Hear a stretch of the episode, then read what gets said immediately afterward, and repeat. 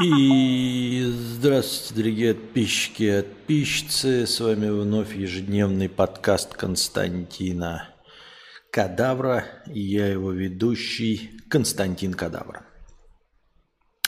Итак, значит, сразу продолж... продолжаем, точнее начинаем. У нас тут две простыни текста об охуительных заработках. Как я уже говорил вчера, надеюсь, что сегодня у нас не будет проблем с онторнетами, потому что стрим Одновременно идет один.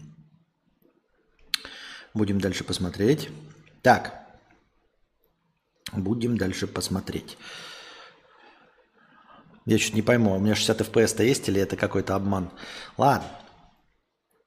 Подработка. Привет, Константин, привет, чат. Сегодня хочу рассказать вам историю о том, как я пытался подработать на первом курсе в свои 18 лет – Денег у меня совсем не было, мать работала за 20 тысяч в магазине, а покупать пирожки в столовой хотелось. И я хватался за любую возможность срубить пару сотен на пиво или донаты в доту. Да и маме помочь тоже хотелось.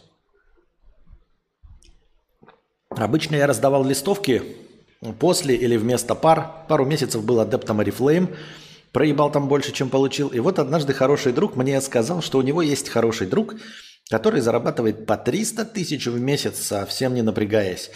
Просто катаясь по банкам, открывая счета на свое имя, потом несет дебетовую карту какому-то предпринимателю, а он дает за это по, по 10-15 тысяч. Я заинтересовался. И мы договорились сходить просто посмотреть и узнать подробности. Вообще уже само предложение звучит довольно странновато. Я бы на такую хуйню даже в 18 лет не купился.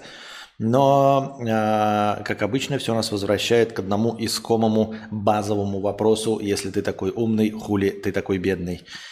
Э, в назначенное время я уже стоял на адресе и ждал товарища. Когда он мне позвонил и сказал, извини, я сегодня не приду, но мой знакомый тоже сегодня туда едет. Он, кстати, на машине, так что сейчас тебя заберет. Через минут 15 меня и вправду подобрал какой-то парень лет 22, и мы сидели в его машине с еще какой-то девушкой и общались. На самом деле это они пиздели, а я слушал и думал, что я тут вообще делаю. Я спросил, когда мы пойдем в офис или что там вообще такое. Мне ответили, что босс человек занятой, он позвонит, скажет, что можно, и мы пойдем. Вот дверь в здание напротив, типа сидим, ждем, все норм. Ну ок, сидим, ждем, подумал я, и задремал, так как всю ночь играл в доту и после пар устал.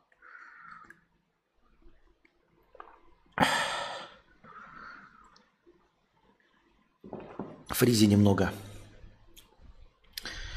А, меня толкнули минут через 40, и мы пошли в офис. Это здание в центре Питера. На двери и на вывеске написано «Копировальный центр». Чтобы попасть внутрь, надо позвонить в звонок и ждать, пока дверь откроется. Потом войти, а, и дальше железная дверь с замками, как в швейцарских банках из кино. Они открываются с громким звуком металла, будто входишь в хранилище Скруджа Макдака, ей-богу. А, тогда мне показалось э, все это очень крутым, типа «Вау, тут-то все серьезно, им можно доверять». Кстати, примерно тогда я и познакомился с твоим творчеством и активно слушал нарезки на Ютубе. Итак, мы зашли, внутри было все обставлено как богатый офис с картинами, кожаными диванами и разными железными ящиками. За небольшим столом сидел молодой мужчина приятной наружности с модельной бородкой, как у Мияги. Чуть дальше был стол побольше, у него был MacBook и много бумаг. Он был симпотный, молодой, серьезный. На стене у него... А, не, не одобряем, осуждаем. На стене у него висели какие-то детские рисунки. Наверное, его дети, подумал я. Одеты все были в костюмы. Он сразу отвлекся от компьютера на нас и спросил у парня, который нас привел, кто мы такие. Он объяснил, вот это мои знакомые, хотят работать тут. Есть ли вариант пристроить? Босс ответил, да, давайте попробуем. Попросил у меня и у той девушки паспорта. Мы отдали их секретарю, он отксерил и вернул. Мне это не понравилось. Потом записал наши номера и сказал, нам позвонят, вам позвонят. Сегодня уже поздно, так что аривидерчи. И мы ушли. Дверь за нами снова закрылась на все тысячи замков.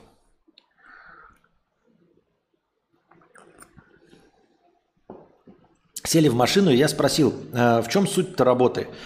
А то яснее вообще не стало. Интересно, пиздец. Ну смотри, начал объяснять парень. Ты открываешь банковскую карту на себя, относишь ее в офис, и он дает тебе деньги за это. Потом отдает карту тебе назад, и ты, дел, ты делаешь с ней, что хочешь. Называется это обнал средств. Тебе за это ничего не будет. Я так уже полгода делаю. Заработал 100 тысяч. За платиновую карту или за особые банки типа Альфа-банк, ВТБ и прочих гигантов тебе еще и премию дадут. Да, подумал я, и все. Это по мне, работаем, подвоха нет, и пошел домой. Дома загуглил, что такое обнал. Э, проще говоря, компания переводит со своего счета деньги якобы для совершения легальных действий, оплаты услуг, выплаты зарплаты, но получают их подставные лица, которые возвращают их обратно, оставляя у себя несколько процентов в качестве комиссии. Это базовая схема обнала. Делается это для обхода налогов, а значит это незаконно и предусмотрена статья. Но мне было 18 и мне было похуй. Моя семья не была богатой, и мне дали бумажку, где было написано, сколько я получу за каждую конкретную карту, и в сумме набиралось свыше 600 тысяч. Я уже представлял свой новый ПК, как я покупаю пирожки в столовке колледжа, а на последствия было глубоко насрано. На следующий день меня добавили в беседу в Вайбере, типа так безопаснее. А, ребят, вы тут не беспокойтесь, история закончится нормально. Но мы потом поймем, почему она нормально закончилась. Шли дни, и вот мне позвонили. Было 6 вечера, я только пришел с учебы, и человек, по голосу которого я узнал секретаря с офиса, сказал, поедешь в Москву, у нас тут есть одно место. Вообще я поражен э, тем, как ты даже в молодом возрасте а, соглашаешься на такие аферы, ну в смысле манипуляции. Серьезно? А, подберет кто-то на машине и повезет в офис. Я бы уже, кто подберет, что в офис, куда, зачем и почему. Ой, блядь. А, картинка зависла. Почему? Да в рот я ебу почему. Вот вы думаете, я знаю, почему она зависла? Я не знаю, почему она зависла. А вы знаете? Я нет. Но переключимся пока на камеру э, самого MacBook. Э, я бы не согласился, говорю, даже 18 лет сразу же куда-то ехать, сидеть возле офиса. Ну, то есть обычно заходишь и сидишь там на ресепшене каком-то в прохладе, пьешь воду из кулера. А вы сидели в машине, и потом сразу все эти операции снять э, э, копию с паспорта, мы тебе позвоним, поедешь получать карту, нам карту отдашь, мы тебе 15 тысяч денег – а потом сиди, отдыхай. Очень, очень, очень мутное предложение. А, поедешь в Москву, у нас тут есть одно место. И я согласился. Как согласился? Говорит, блядь, и так почитал в Гугле, такой, почитал в Гугле, это незаконно, это отмыв средств, а, налоговая. Угу. Алло, да. Поедешь в Москву? Ну, а хуярим, да. Почему нет? Ой, бы да, мне как бы пирожки надо в колледже покупать в целом. И ПК новый для доты.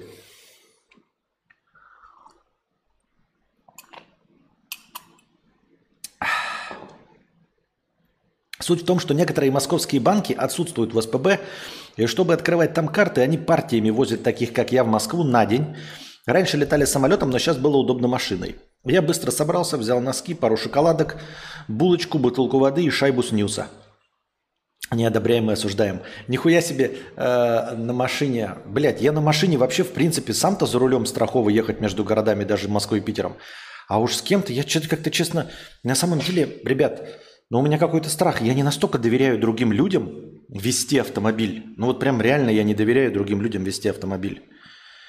Я ни с кем, ну кроме таксистов, там, понятное дело, по Белгороду там тоси-боси прокатиться, да, еще куда не шло. Но с таксистом, например, каким-нибудь или просто человеком, водителем ехать далеко между городами на легковом автомобиле. И, честно говоря, сказал маме, что иду к другу и уехал в офис.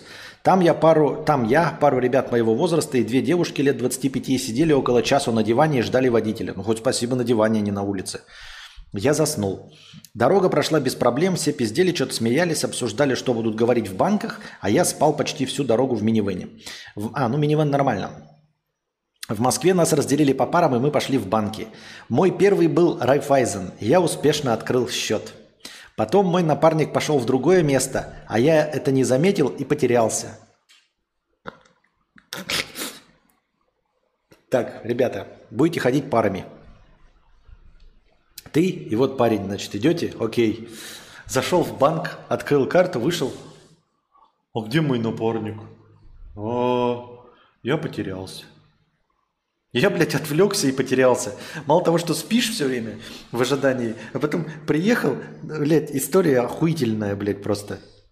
Просто охуительное. Потом мой напарник пошел в другое место, я это не заметил и потерялся. Ну, типа, ты в другом городе, тебе дали напарника, ну, там, обменяйтесь номерами э, телефонными, договоритесь встретиться, если потеряетесь. Я ну, пошел в другое место, я потерялся.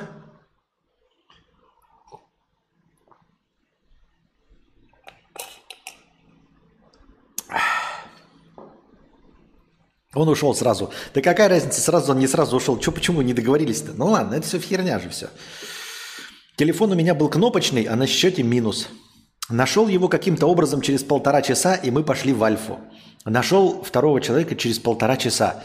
Вот это называется рациональное расходование времени. Видимо, и директор, которого вы ждали первый раз 40 минут, да, такой же... Эм, я, вы в Вьетнаме все это делали? Просто очень похоже на вьетнамскую тему.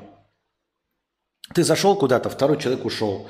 Потом ты вышел и полтора часа потратил времени на то, чтобы его искать. Просто полтора часа времени просто чтобы на то, чтобы его искать.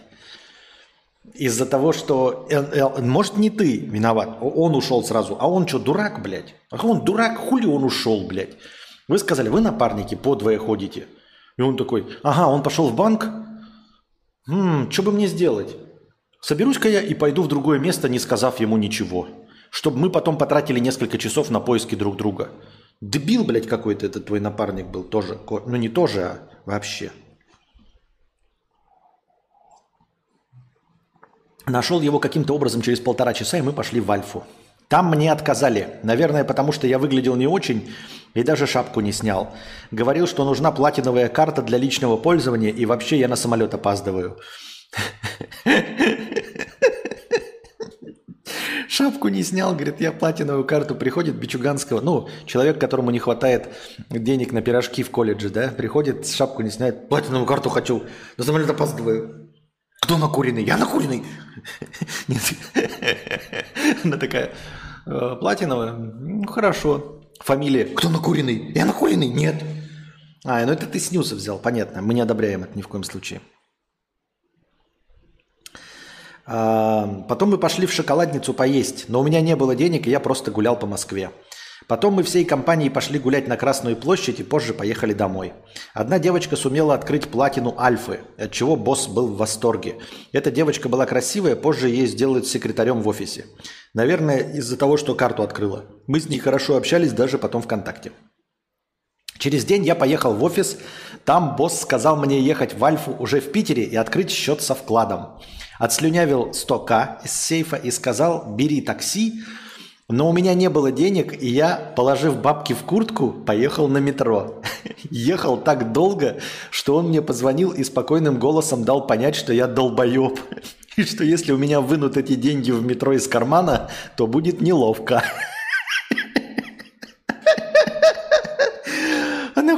Нет, еще тебе дают. Вот это же настоящее, э, без обид, э, поведение вот конкретно Валдиса. Тебе дали конкретное задание.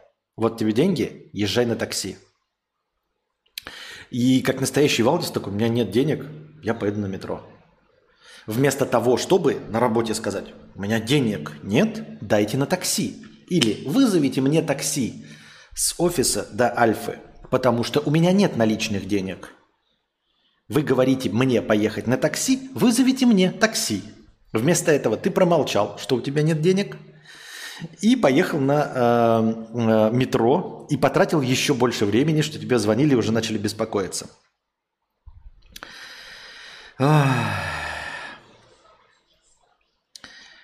Я вышел уже на месте, пошел в банк, но мне отказали. Я позвонил в офис, отчитался. Мне вызвали такси до другого банка. То есть они могли вызывать такси тебе, правильно? Так как у меня кнопочный телефон, я не мог сам это сделать. Но э, все с офиса так вежливо со мной общались, что я не парился. Такси я ждал около 30 минут. Это центр города, час пик. Но потом я тупо забыл номер машины.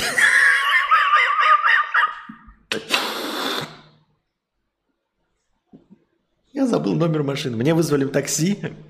Я, я зашел с чуваком, с напарником в банк. Потом напарник вышел и потерялся на полтора часа. Мне дали задание довести с точки А в точку Б на такси. Я вышел и подумал, мне ж нет денег, поеду на метро. Потом мне вызвали такси на вторую точку. Я ждал-ждал и забыл номер машины. Ну, позвонил в офис спросить номер машины, нет? А, и съездил... Э, э, так, так, так, так, так. Забыл номер машины. Решил позвонить, спросить. Так, там все немного удивились, но напомнили. Я уже нашел такси э, и поехал. Во втором банке мне тоже отказали, и я вернулся назад. Вернул деньги и хотел идти домой, но босс сказал, что я, э, чтобы я вызвал себе такси и съездил в еще один банк. Дал уже 150 тысяч налом для вклада на счет. Типа так больше вероятность, что откроют. Я спросил номер, по которому вызывать такси. Он посмотрел на меня уставшим взглядом и назвал номер такси. Я позвонил, вызвал, и оказалось, что ожидание около 20 минут. Я спросил у него, ждать или нет. И тут он взорвался. Было видно, что он в ахуе. Сказал, все, иди отсюда, Лена, добавь его в черный список. Что ты меня паришь? А я прям себе представляю.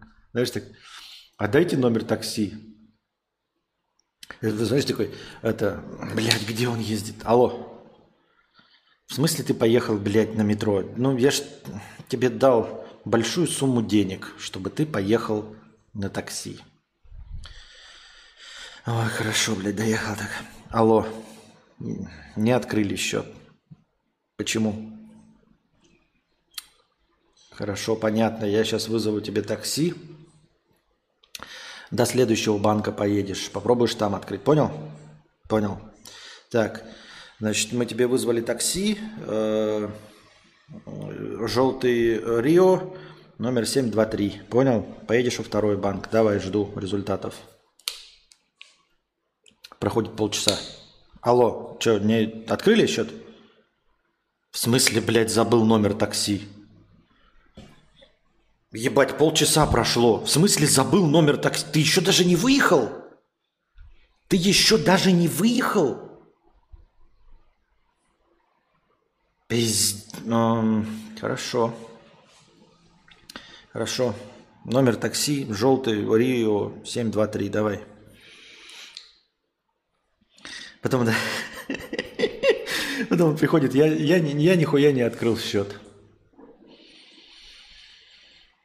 Ты весь день проездил, блядь, и не открыл счет. Ладно, давай еще полтос, поедешь в другое отделение. Может быть, больше денег, больше вероятности тебе откроют, я хуй его знает. Давай, езжай, вызови такси, попробуй еще один банк, хорошо? Окей, хорошо. Дайте номер такси.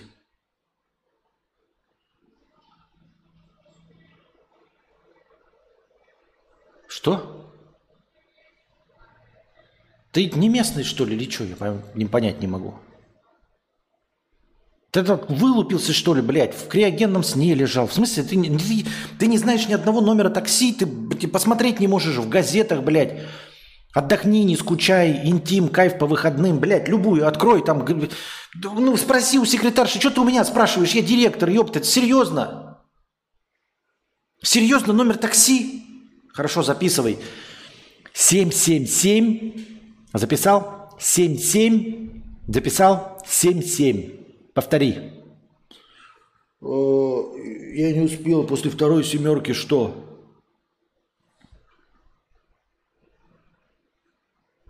Семь. И после третьей семерки семь. И после четвертой семерки семь. После всех семерок семь. Все семерки. Пять раз набираешь семь. Семь раз набираешь семь. Как ты... Давай, попробуй еще раз, хорошо? Окей, хорошо, я пока кофе выпью. Проходит 20 минут. Ты еще здесь? А что ты? Ты такси вызвал? Да. 20 минут ждать?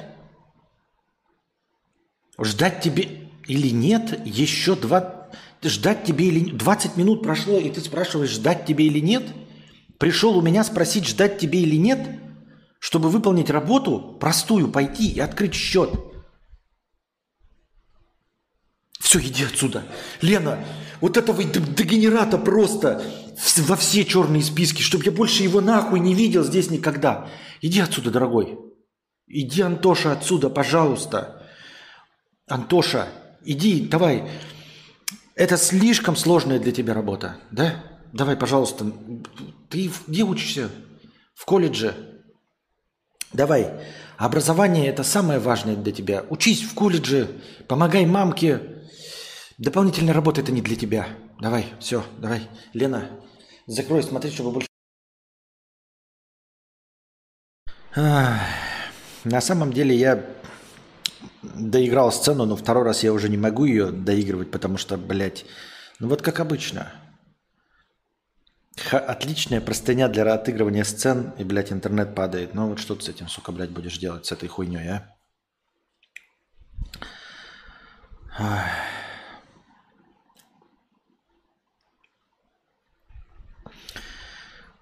Я отдал бабки и ушел.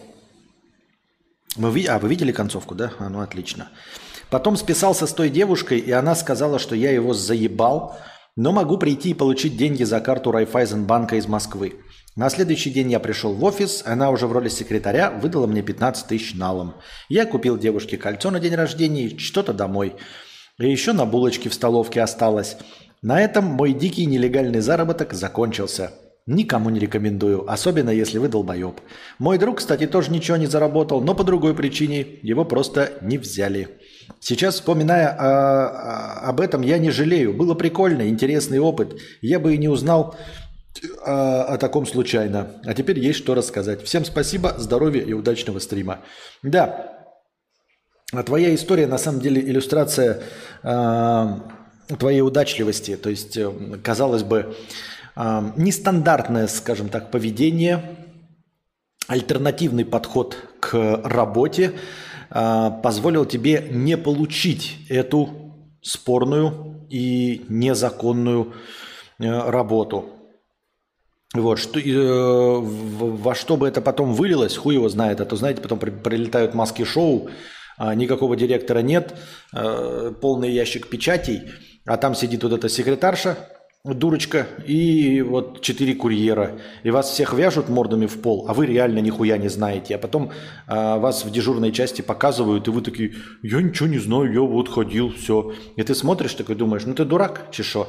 Либо ты, ну, ты же явно пытаешься обмануть, как ты сидишь в фирме и ничего не знаешь. А в реальности нихуя не знаешь. В реальности э, все, кто что-нибудь знают, убежали до того, как прибежали маски-шоу. Они обо всем были предупреждены. А маски-шоу хватает только вот эту секретаршу и таких, как вы. Вот, так что твой специфический подход э, к работе э, позволил тебе избежать ненужного негативного опыта. Я тебя с чем и поздравляю, но история забавная. Но мне понравилось, как ты в 18-летнем возрасте, я и в 18 таким не страдал, чтобы, знаете, потерять человека на полтора часа, а, прождать такси, забыть номер, вот, э, доебывать директора, блядь, номером телефона, через 20 минут приходить такой, а я что-то никуда не поехал, блядь, мне ждать или нет? Вот, да не было бы ничего. Не знаю, может быть и не было, а может быть и было бы.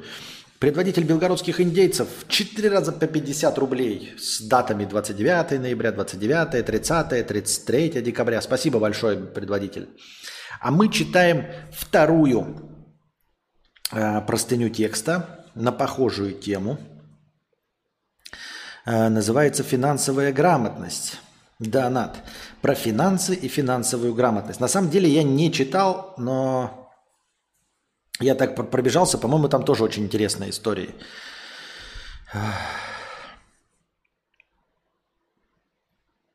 Здравствуй, богатей, Константин. Кстати, о богатстве.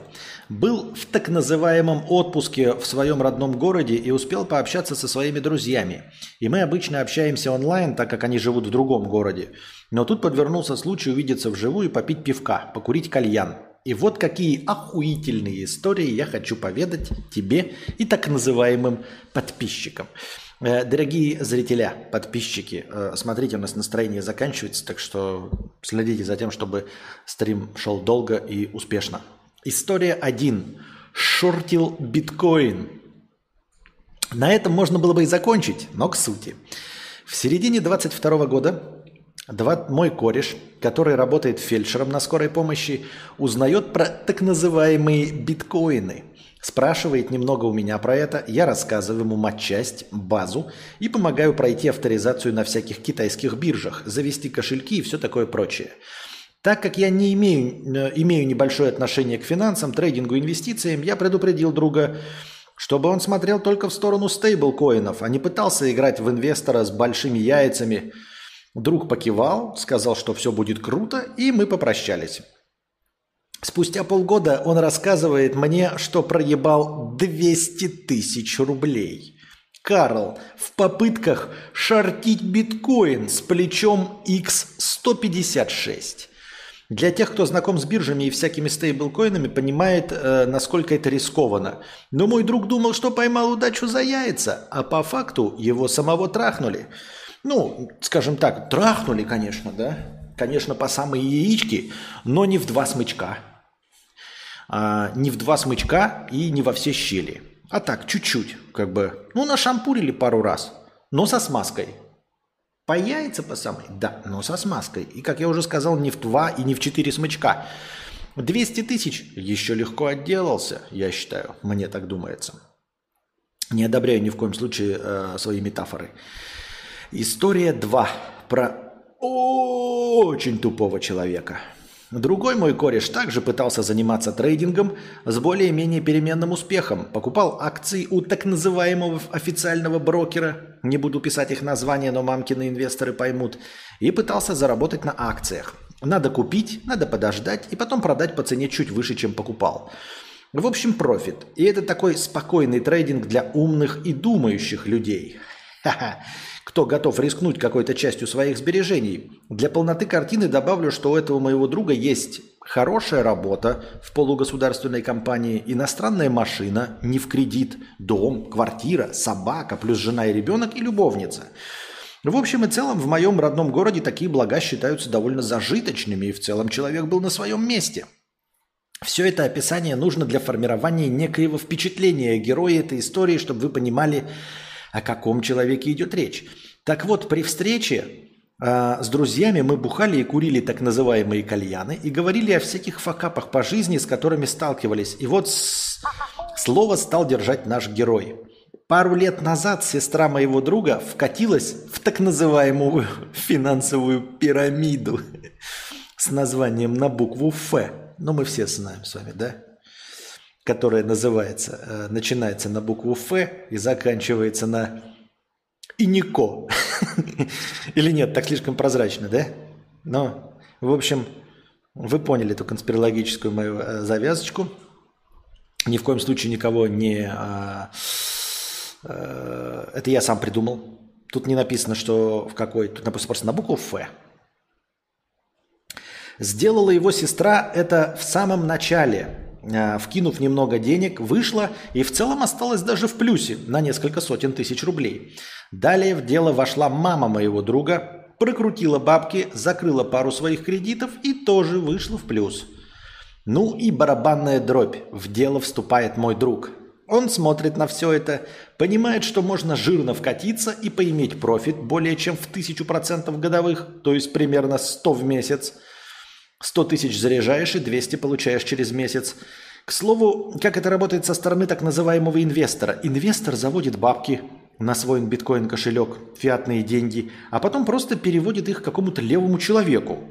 Далее этот человек рисует баланс в личном кабинете платформы, там появляются графики доходности и прочее красивое ебало и мишура, ебала и мишура. Недолго думая, мой друг берет кредит на 2,5 миллиона рублей и вкидывает их туда все. Проходит неделя, он получает первую выплату в 60 тысяч рублей. Проходит три недели и все, пиздец. Пирамида схлопывается. Ставки сделаны, ставок больше нет.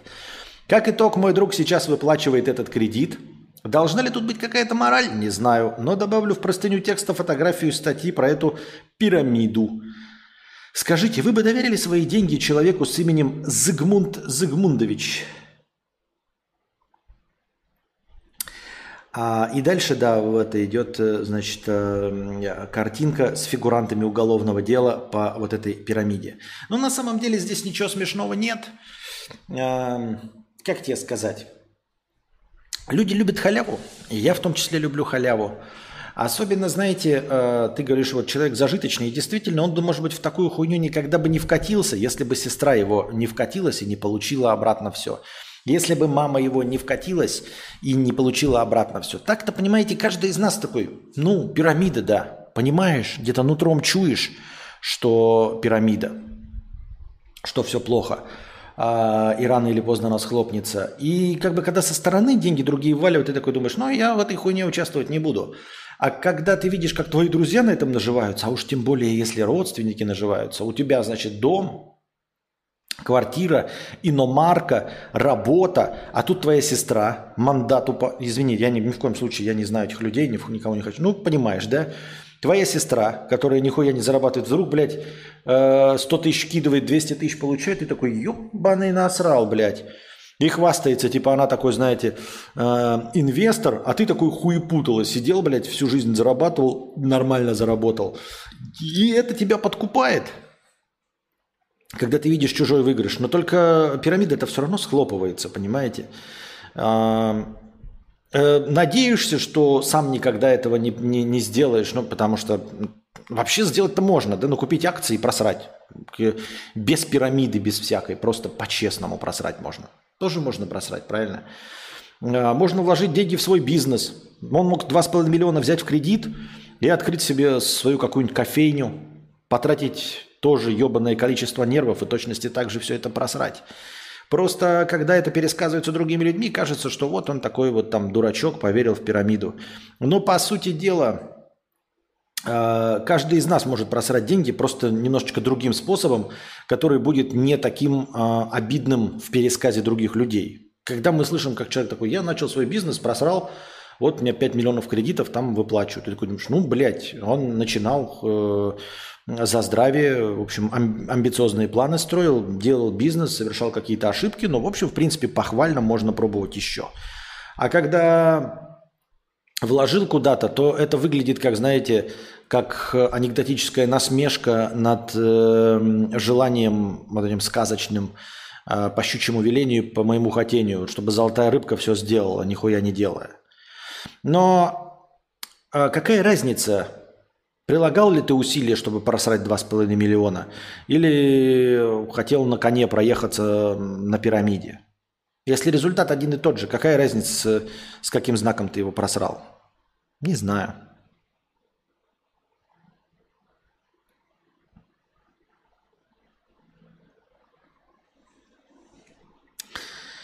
Приветствую вас уже без той былой особенной радости. Почему? Что случилось с вашей радостью? Так, у меня еще была одна простыня, я задолжал от человека. Теперь только вот ее надо найти, эту простыню.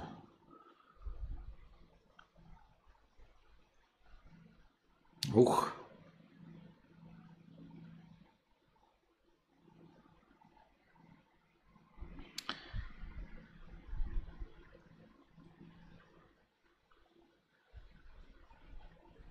А.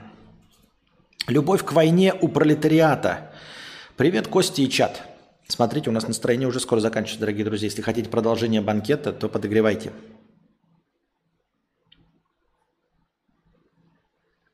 Так, а что, мне какие-то комменты пропадают или что, я понять не могу.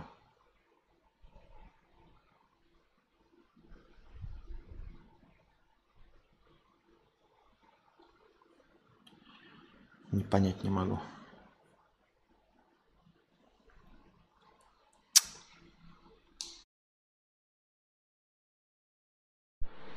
Так.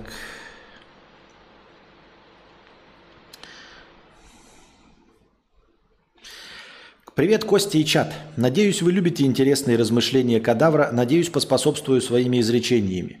Э, мысли навеяли про любовь к войне у пролетариата. Решил выговориться в простыне. В качестве предисловия скажу, как и многие, с какого момента начал смотреть тебя. А начало было положено не так давно, зима с 2020 на 2021. И было это в рамках 2К подкаста. Отсмотрел его в захлеб буквально за пару недель во время работы с лесарем в обычном пролетарском городе. Затем начал припоминать, что тебя упоминал Кузьма, Хова, ранние его стримы с твоим участием не смотрел, и отложил в долгий ящик знакомства с тобой. Прошел год, в течение которого я потихоньку подглядывал 2К подкасты, но внезапно наступила памятная дата всероссийской паники, 24 февраля. Сутки, если честно, был в неимоверном шоке, дум скроллил Дум-скроллинг меня захватил, было очень печально и грустно. Но затем я просто взял и включил запись последнего стрима на телефоне и как-то отпустила. Резко стало легче, комфортнее, почувствовал, что твои стримы – это именно тот контент, который мне нужен. Спасибо тебе за творчество. Спасибо и тебе за добрые слова. Надеюсь, я вас тоже успокаиваю своими стримами и продолжаю это делать. Итак, к теме простыни. Мысль пришла ночью, опишу днем, сидя в кресле на работе. Теперь я инженер в крупном отделе, получил повышение. К делу. А что если большинство людей, воспитанные, как ты говоришь, на, одном, на одной и той же литературе, фильмах, книгах и тому подобное, на самом деле воспитаны не на них? Иду на работу, слушаю радио, там песни а-ля Любе, Сектор Газа, другие современные группы, поющие о войне. Мол, брат, мы в окопе, сейчас тут порешаем и домой поедем. О защите своей родины, защиты братьев, детей и тому подобное. И таких миллионы групп я слушаю, я слышу с самого детства – Никого ни в чем не хочу убедить, просто мысль. О фильмах, если смотреть любые боевики, убивать это норма. Ради выполнения каких-то целей, да и порой без целей. Ребята, даже «Аватар 2» с финальным спичем «Здесь мой дом, и мы должны сражаться здесь». В играх это основа игр – сражаться, воевать, резать, выживать, идти против врага, которого выбрал либо ты, либо пресловутые престарелые чуваки в пиджаках – в играх, фильмах ты находишься в перманентных приключениях, в конце ты получаешь медаль, ордена, хорошую и безбедную жизнь. Я к тому веду эту мысль, что каждое государство пропагандой насыщает умы людей на мировом уровне. Не первые каналы «Россия-1» рождает зетников, они сами вырастают такими. Можно насмотреться, наиграться, наслушаться и быть не прям воином, но уж заряженным патриотичным человеком. Телеканалы даже не нужны. Мол, если позовут, пойду, Высокооплачиваемая работа, сражение за родину, почет, уважение от более чем 80% населения страны, ведь военный человек – это гордость. Здесь сказывается еще и отсутствие должной высокооплачиваемой работы в стране, что люди вынуждены на заработки ехать на СВО и прочие задания – Мировые источники мужицких развлечений, боевиков, музыки, игр, прочих боксов, ММА и тому подобное сделали многое, чтобы людям, вынужденным идти на зов Отечества, было, Отечества, было проще себя убедить в том, что это не так уж и плохо, что это просто работа с вышеизложенными плюшками. В этом и прикол. Спасибо, что прочел, порассуждал, ни к чему не призываю, не вызываю, не высказываюсь и даже не хочу. Это просто мысли. Слушай, так я с тобой полностью согласен, я об этом же и говорил тоже в своих стримах. А, я же говорю, что а, я задавал вопрос не про конкретную местность и конкретную страну, в которой я вырос, а, с той же самой школьной литературой, теми же самыми фильмами, а вообще про мир. Да, я же э, э, испытываю спорные чувства к человечеству в целом. В целом к человечеству. Оно же в целом человечество себя довольно странновато ведет. А, я так говорю странновато, хуево ведет себя человечество а, во всех точках земного шара. И да, действительно, где нет э, открытого э, военного конфликта, нельзя сказать, что все спокойно и хорошо. Э, убийства, бандитизм, э, они происходят везде. И как ты правильно сказал, э, в патриотические чувства воспитывает в том числе американское кино. Оно, может быть, имеет у себя какое-то американское кино, даже там по этим, как его, под финансированием э, вот этого их ну, как военно-промышленного комплекса, всякие э, э, военные фильмы типа «Трансформеров», там же военные участвуют, дают технику, э, морские бои и прочие с, с пришельцами восстания, они, как я уже говорил, насколько мне известно, спонсируются э, правительством и военными США для поднятия боевого духа граждан своей страны, э, для рекламы образа военного – так дело в том, что их реклама, ихняя и войная реклама э, образа военного, э, она же э, универсальная, она же не столько и не настолько рекламирует образ американского военного, сколько военного вообще. Когда ты играешь в Call of Duty или Battlefield или еще что-то, или смотришь э, «Братья по оружию», «Спасение рядового Райана», там же не реклама американских военных, там реклама военных в принципе. И ты стреляешь в принципе за любого военного. То есть да, нормализация образа милитаризма, она есть в любом э, фильме, в любой игре и в любой литературе. А задавал я вопрос, почему при всем при этом, я же тоже на этих играх вырос. Я не говорю, что я вырос на Достоевском и Толстом э, и только на них. Нет. И вопрос я задаю не про граждан Российской Федерации, а про весь мир – Потому что весь мир тоже считает, что э, при, решать проблемы военным путем – это норма. И если мы берем широкую как бы, картинку, не только э, русскую литературу, русское кино, ну, или там русский игродел, что там в русском игроделе, то в целом-то по миру точности такая же картина. Э, российский кинематограф и российская литература – это просто срез. Но срез-то с мировой – а мировая литература тому же самому абсолютно посвящена. Абсолютно, как ты сказал, тому же самому. И точности такое же количество людей, которые э, могут осуждать э, военные конфликты в, других странах, в своей стране не будут осуждать их, там свои патриотические настроения или там захват территории или еще что-то в этом роде. Ну, в общем, любые военные конфликты со своей стороны. Можете посмотреть фильм вот этот про пиво, который мы смотрели, э, да и любые тоже исторические э, американские фильмы, у них точности, если не больше, тоже поклонников военного решения конфликта. Э, у них точности также... Я просто беру Америку, потому что американский кинематограф. Я, например, иранский кинематограф не смотрел, не знаю. Э, французский кинематограф я просто не люблю. Если бы они снимали хорошее кино, у них бы то же самое было. Э, я уверен. Я имею в виду, что воспитанный на тех же самых терминаторах – и всем остальном я при этом не хочу быть преступником и, и считаю, что ну, и э, антимилитаристски настроен, то есть э, против войны в любом, его, в любом ее проявлении. А, и при этом все мы в Великобритании, в Бельгии, в Мексике, в США, в Аргентине, в России, а, в Беларуси, в Украине, все выращены на одном и том же голливудском кино, ну, а часть из нас на одном и том же советском кино или постсоветском, да, э, так или иначе, на одной и той же музыке. Я согласен с тобой полностью, что э, не, не то, что не согласен с тобой, я дополняю, что э, картина мира для человечества не изменится.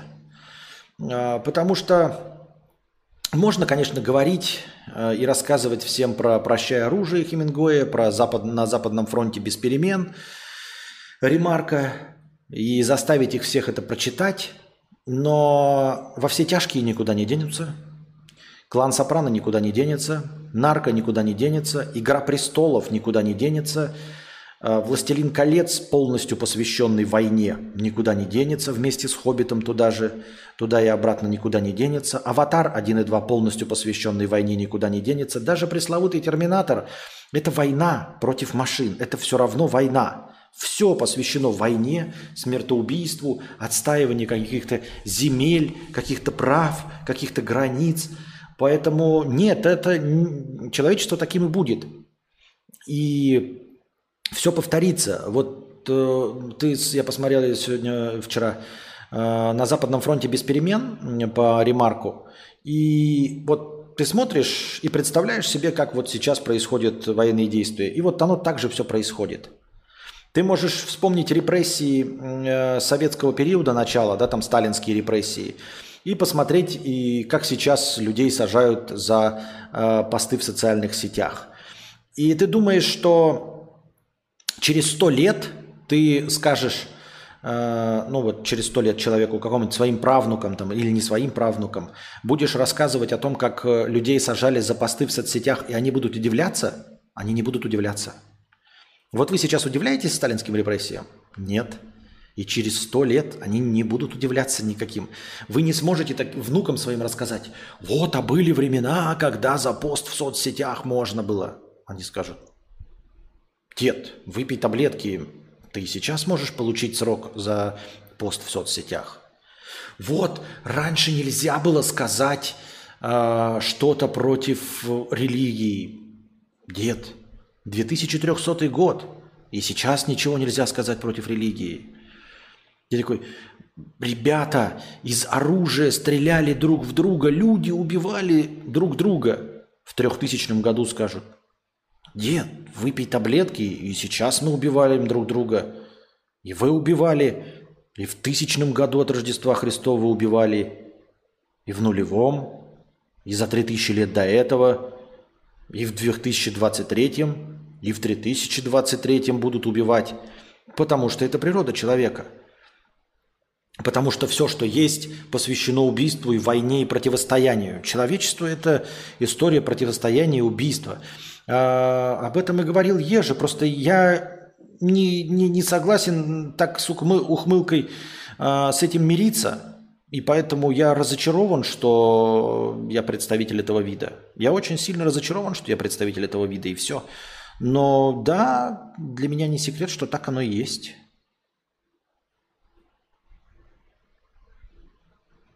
Поэтому да, да, да.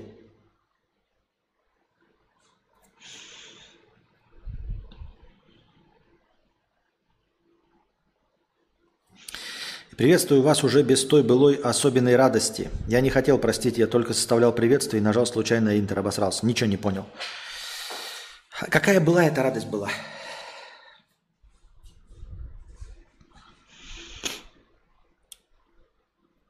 Волка ноги долбоеба кормят. 50 рублей. Хватит избегать этой темы. Мочевой пузырь. Ясно, что объем варьируется, но вот почему настолько сильно?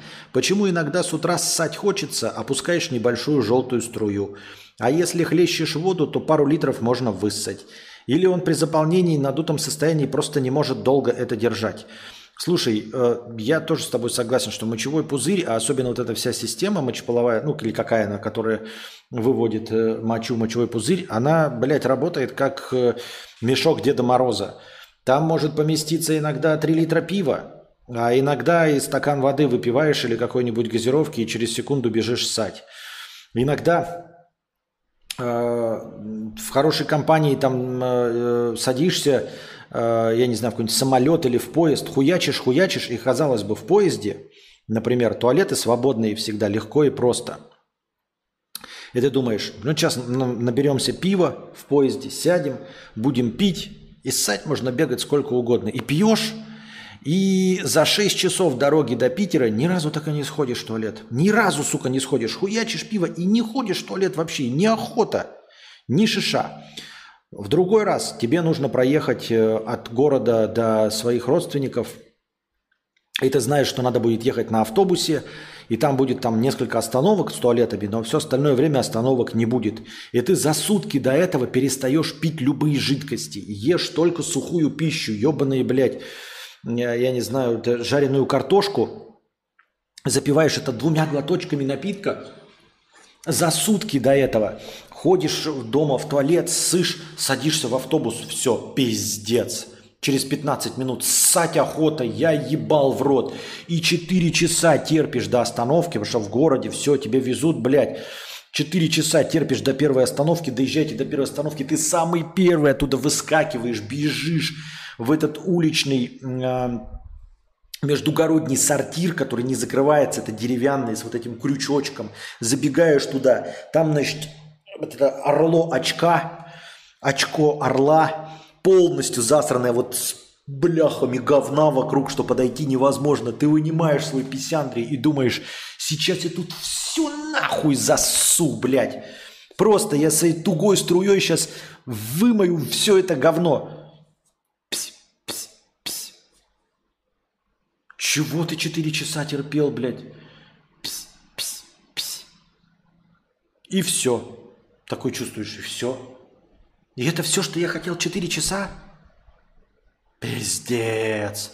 Застегиваешь шинку, все, блядь, облегчился.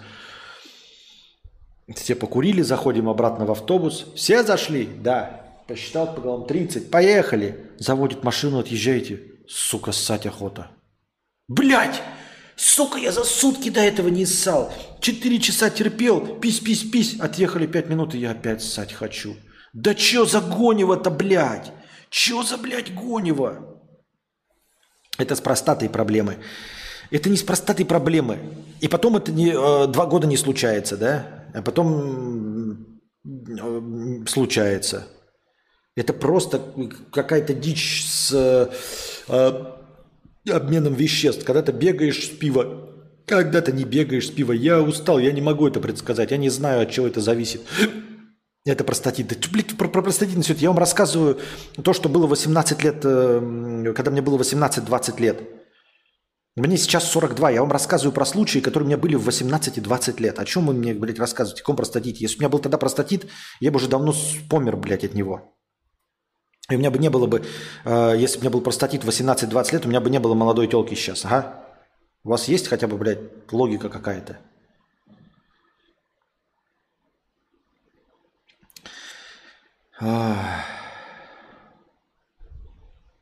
Не забывайте только, что нельзя с Костей ходить в поход, иначе он может разрядить мочевой пузырь на вас под предлогом согреться. Вот. И это абсолютно непредсказуемая херня. И иногда говорю, вот лезет и лезет, пьешь жидкости, пьешь, пьешь, нормально так вообще не хочешь ссать, потом идешь, нормально ссышь, как полковая лошадь. 4 минуты высываешь 2 литра, выпил 4 литра, высосал 4 литра за раз. За раз. Выпил 4 литра, спустя 5 часов высосал 4 литра за раз. А бывает, один стакан пьешь, через 2 минуты он выходит. Один стакан пьешь, через 2 минуты он выходит. Бывает, не пьешь, не пьешь, не пьешь, ссать хочешь постоянно. Бывает, хуяришь, хуяришь, хуяришь, не хочешь ссать вообще.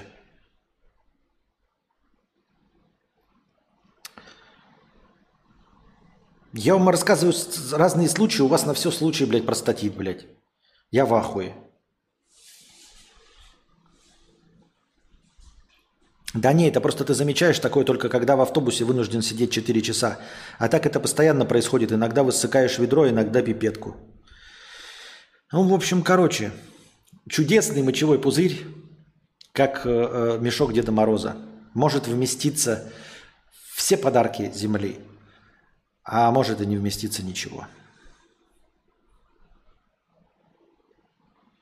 Нихуя себе гейзер. 4 литра за раз, как фонтан. Белым бил фонтан. Пупачек 50 рублей с покрытием комиссии. Я тут все заканчиваем, да, стрим? Да, заканчиваем. А, последний донат зачитываем. Я тут на Стаса подписался в Boosty, и мне идея пришла говна. А что если подкасты полностью перевести на Boosty? На Ютубе выкладывать с задержкой в 3-4 дня? Или на Boosty проводить раз в неделю тематический подкаст? И на Ютубе его не выкладывать или выкладывать с задержкой раз в две недели? Слушай, если бы на Boosty был большой кворум, то можно было. Я проводил там подкаст а, специально для зрителей Boosty. Но э, зрителей Boosty у меня где-то в районе там 130 или 140 человек. Дело в том, что это спасибо огромное всем зрителям на Boosty и за их поддержку. Она мне очень помогает э, держать штанишки, чтобы они не спадали с моего пузика. Э, и, но зрители, как бы правильно поняли, они поддерживают мой подкаст, мой канал. Они там не ждут контента. И когда я даже с опросом, во сколько удобно провести, Э, провел подкаст там, там сидело два человека.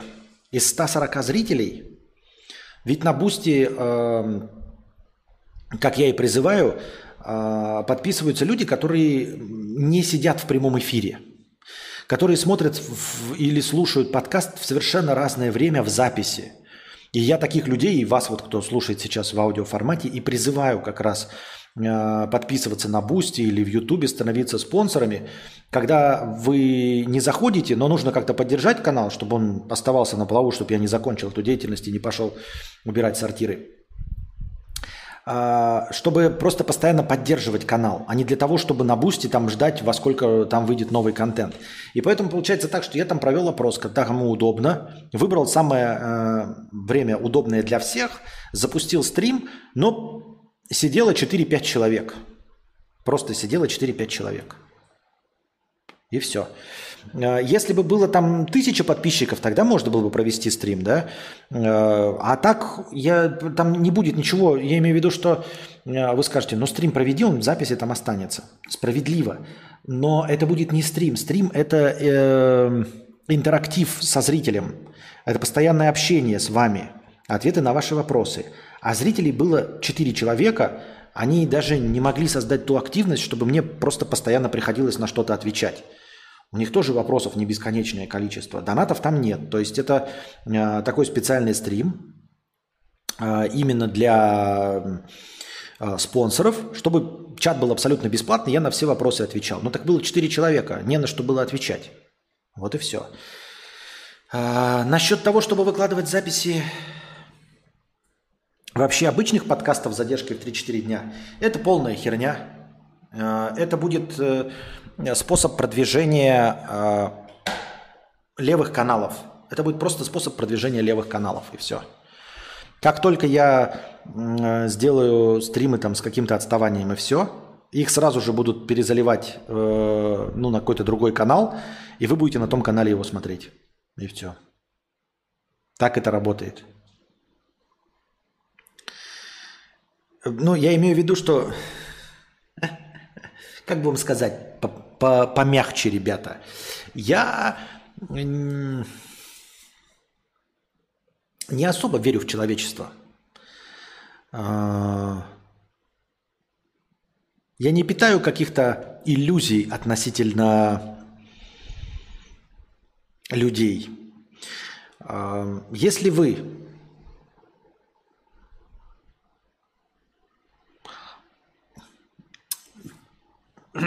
ну, скажем так, не во всех, наверное, местах, но вот в тех местах, где живут люди, которые понимают, на каком языке я говорю, вот если вы там поставите э, стол и положите на нем, я не знаю, книжки, и поставите вот кассу с деньгами, да, и скажите, вот платите сюда по-честному. Не будет ни кассиров, ничего.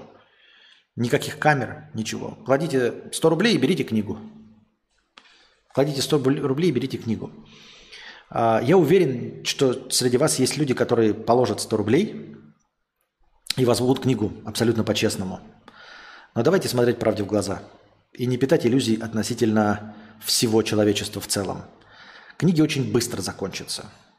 И сумма денег э, в миске будет не совпадать с количеством книг, исчезнувших с полки. Не будет совпадать в десятки раз. Понимаете? Э, можно только продавать. Вот эти знаменитые примеры, когда в парижском районе Сан-Бернар-Жепурдье, где у всех доход от 250 тысяч евро э, в год, открыли кофейню, где ты можешь взять кофе, а кассира нет и сам оплатить. Может быть там, может быть, но я не уверен. Там это и сработает. Но в среднем по миру, если вы такую хуйню устроите, э, где-то через два часа у вас кончится кофе. Через 2 часа 10 минут у вас спиздят э, кофемашину. Э, через 4 часа обнесут всю кофейню. Через 5 часов примерно снесут нахуй здание кофейни. И никаких денег там не будет. Поэтому э, я могу либо сам выкладывать, ну, бесплатно эти стримы. Если я их не буду выкладывать сам бесплатно, их будут выкладывать те, кто воруют. И все.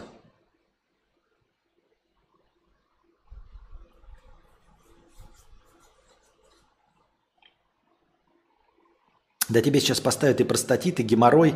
Заведи тему стояка, и через пять минут уже буду вспоминать твое детство за тебя, чтобы диагноз тебе накидать.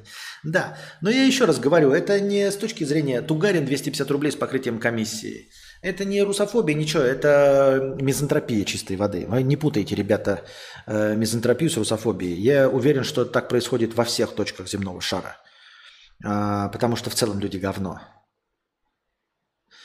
Поэтому я и вот в эти начинания с э, э, открытыми кассами не верю. Это срабатывает, понимаете, для пранка, для видоса в каком-то вот там клерке, когда э, обычно люди приходят и покупают, а тут ушел кассир и сказал, ну по-честному, оставьте деньги и возьмите шоколадку. И ты всегда в этот магазин ходил, Приходишь, и ты не знал о том, что будет такой сюрприз. И ты просто не знаешь, как реагировать. И ты такой, ну ладно, оставил деньги, взял шоколадку и ушел. Но как только ты сделаешь это как правило, как только ты всем сообщишь, что вот это работает, тебя обнесут сразу нахуй. Сразу обнесут. То есть разовое мероприятие, когда ты такой, блядь, мне нужно отлучиться, пойду поссать. Э, понадеюсь на честность людей. Понадеешься на честность людей, и они действительно в 80% случаев будут честны в виде исключения. То есть они не знали заранее об этой акции, они приходят, видят, что ничего не обнесено, здесь лежат какие-то деньги, и они тоже кладут, берут и уходят. Потому что, ну, здесь такие установленные правила, они видят, что ничего не обнесено. Но тебе в пределах 10 минут нужно вернуться обратно. Потому что если человек через 2 часа вернется еще раз и увидит, что то же самое есть, опять тебя нет на месте и стоит касса и все открыто, то уже выйдя из этого магазина, он уже всем расскажет. Такой типа, пацаны, а там, блядь, лошара ебаный. Оставил открытый магазин, блядь. И говорит, блядь, кладите, берите сколько хотите. Все. И если они через два часа все его кореша, все его мамки, все его, блядь, тети, все их, блядь, кузены и прочее ебатория не придет, они придут. Если они придут, и тебя не будет на месте, они все нахуй обнесут. Вот так.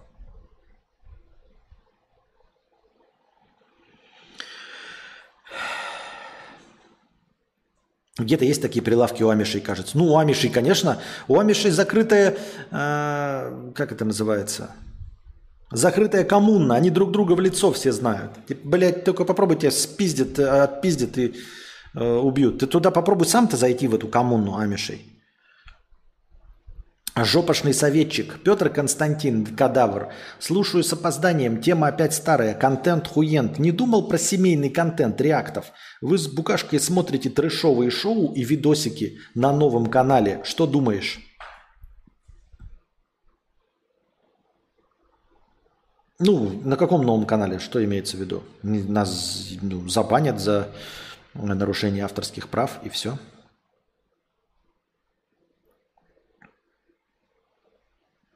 И все? Нарушение авторских прав будет и забанят? Или что?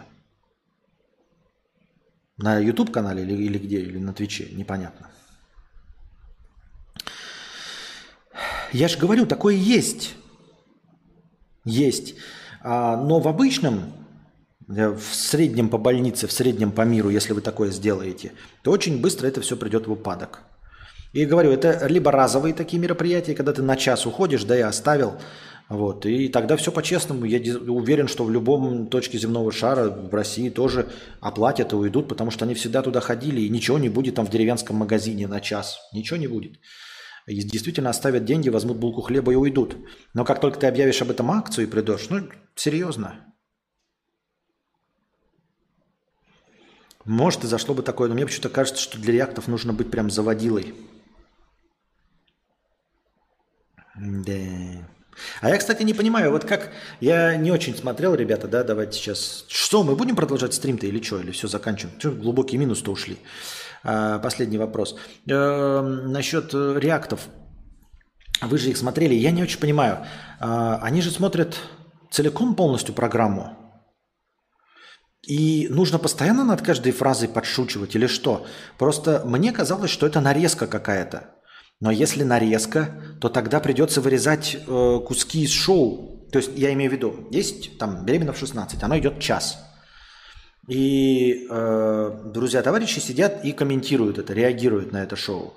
Но там же не всегда удачные шутки, правильно? И приходится вырезать только удачные шутки. Но удачная шутка, она должна быть привязана к месту в шоу. И вы вырезаете кусок вместе с шоу. Но тогда получается рваным шоу. То есть надо все шоу смотреть. А все шоу уже постоянно комментировать не можешь, и чтобы это стоило того, чтобы смотреть все шоу. Это, например, я смотрю фильмы с вами, и даже с моим комментарием, который не особенно многословный, я останавливаю там э, что-то скажу про фильм, э, стандартный полуторачасовой фильм превращается в четырехчасовой стрим. Ну реально так же. Двухчасовой фильм – это четырехчасовой стрим. На паузе стоящее кино, и все, что я говорю, там все вот это, получается 4 часа. А реакты не такие. Они вырезают только самые лучшие моменты. Это называются реакты. Или как? Ну, просто э, само шоу «Беременна в 16» я же видел. Они ставят паузу, и там происходит какая-то шутка. Пауза, и они какую-то шутку говорят. Тогда увеличивается хронометраж до бесконечности. Просто если вырезать шоу, то непонятно, что из шоу получается.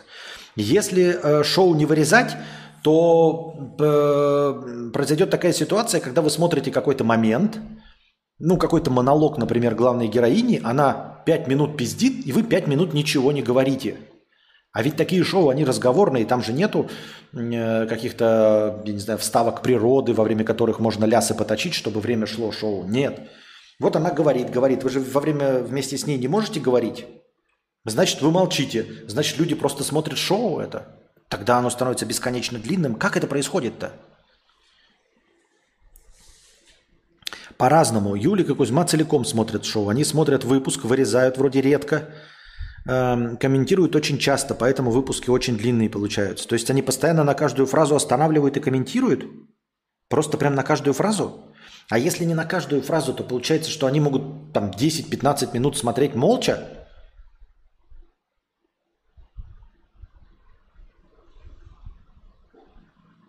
У Юлика были реакты на 4 часа. Ну, время реактов, наверное, ушло уже, да?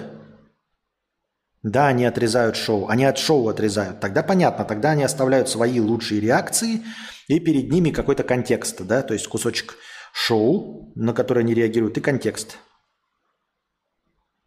Интересно, ну у тебя же есть у кого спросить? У кого спросить? Ну все, дорогие друзья, мы ушли в глубокий минус. Надеюсь, вам понравился сегодняшний подкаст. Приходите завтра, приносите ваши добровольные пожертвования на подкаст завтрашний, чтобы он длился дольше, а не сколько, столько, сколько сегодня. Становитесь спонсорами на Boosty. Ваша поддержка очень важна для меня. Спасибо огромное всем спонсорам на Boosty и на Ютубе. И задавайте свои вопросы в межподкасте, кидайте простыни, чтобы было над чем повеселиться в начале следующего подкаста. А пока хорошего вам всего.